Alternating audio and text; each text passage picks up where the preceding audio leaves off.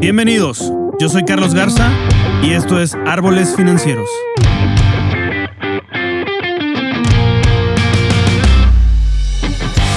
Este es un podcast dedicado al mundo de las finanzas, economía, liderazgo y vida, donde en cada episodio vamos a explorar los cambios que nos llevan a una paz financiera, así como las herramientas de inversión que podemos usar para hacer crecer nuestro patrimonio y lograr la libertad financiera. Todo esto visto desde una manera sencilla, práctica y aplicable a tu vida diaria.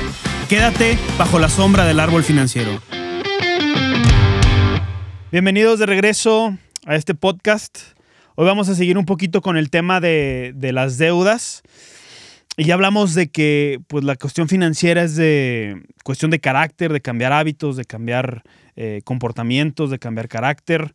Eh, hablamos de que las deudas es una forma de esclavitud, que vivimos eh, esclavos y a las deudas y no podemos ser libres financieramente. ¿Por qué? Porque estamos esclavizados a todas las deudas que tenemos. Pero ahora, ¿qué hacer con las deudas? ¿Sí? Lo primerito que tenemos que hacer es, así como te lo, así como, así como viene, huye de las deudas. Huye. Yo he visto muchas opiniones acerca de, las deudas, que si hay deuda buena, que si hay deuda mala, que si la deuda te ayuda a crecer, que si la deuda es la única manera de crecer. Hay muchas opiniones acerca de la deuda, que si hay que saber usar tarjetas de crédito, que si no, que si los meses sin intereses, que si sí, que si no. Hay muchísimas opiniones sobre esto, pero no fue hasta que llegué a otro proverbio hebreo donde literalmente nos dice que cuando se trate de deuda, no hay que darle vueltas al asunto y salir de la deuda, huir de la deuda inmediatamente. Fíjate lo que dice este proverbio, que lo puedes encontrar en tu Biblia o en cualquier Biblia, dice Proverbios 6, 4 y 5. No postergues el asunto, hablando en el contexto de la deuda. Hazlo enseguida, no descanses hasta verlo realizado. O sea, que no, te, no postergues el salirte de la deuda, hazlo inmediatamente, no descanses hasta ya salir de deudas al 100%. Y luego fíjate lo que dice, sálvate como una gacela que escapa del cazador, como un pájaro que huye de la red. O sea, si tienes deudas, no descanses hasta haberte librado de ellas. Literal.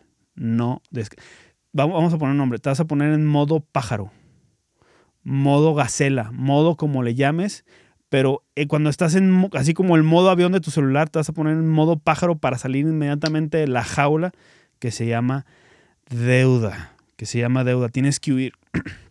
Fíjate, cuando mi esposa y yo nos enteramos que estábamos esperando bebé, eh, ahí fue cuando fue una de las partes donde me cayó el 20 que tenía que comenzar a realizar algunos cambios en mis hábitos financieros.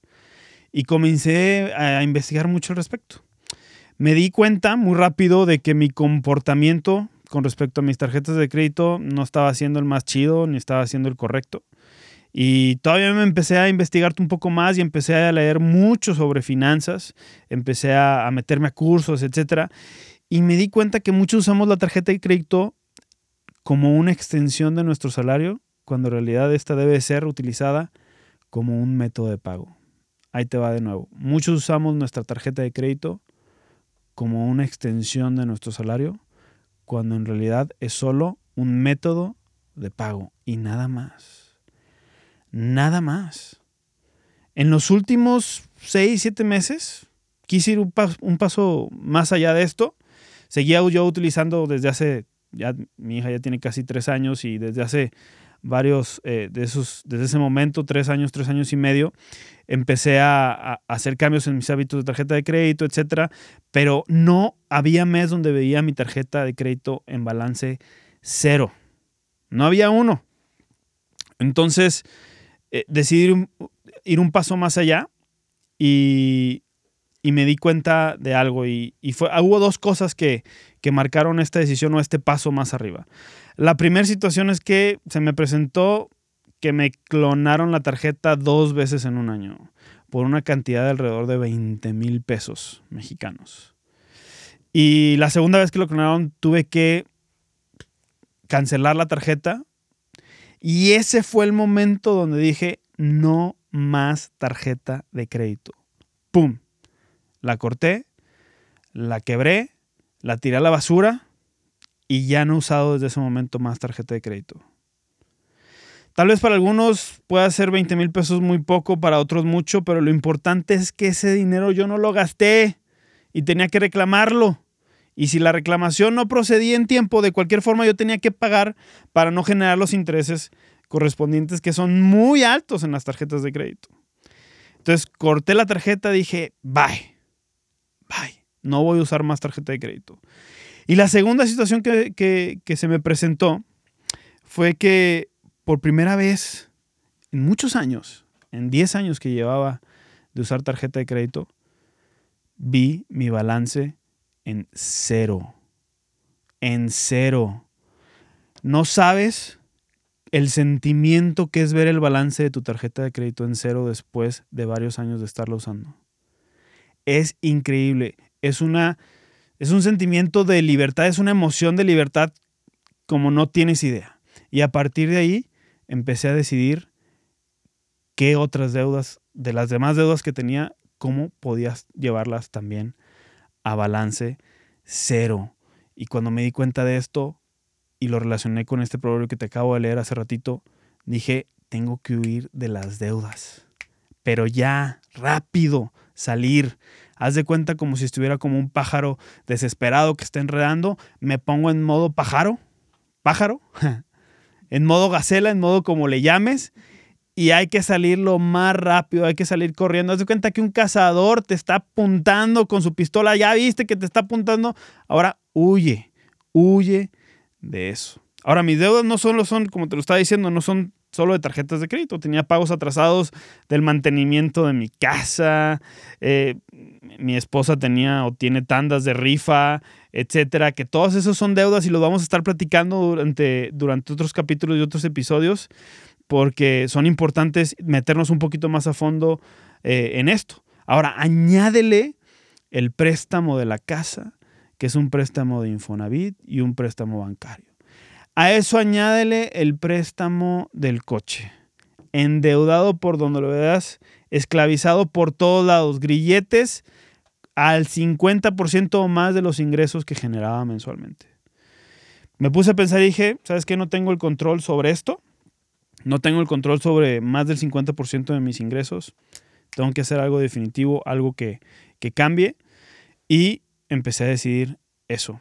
Empecé a decir no vivir más frustrado, no vivir más agotado por esas deudas y empezar a tratar de pagarlas lo más rápido posible.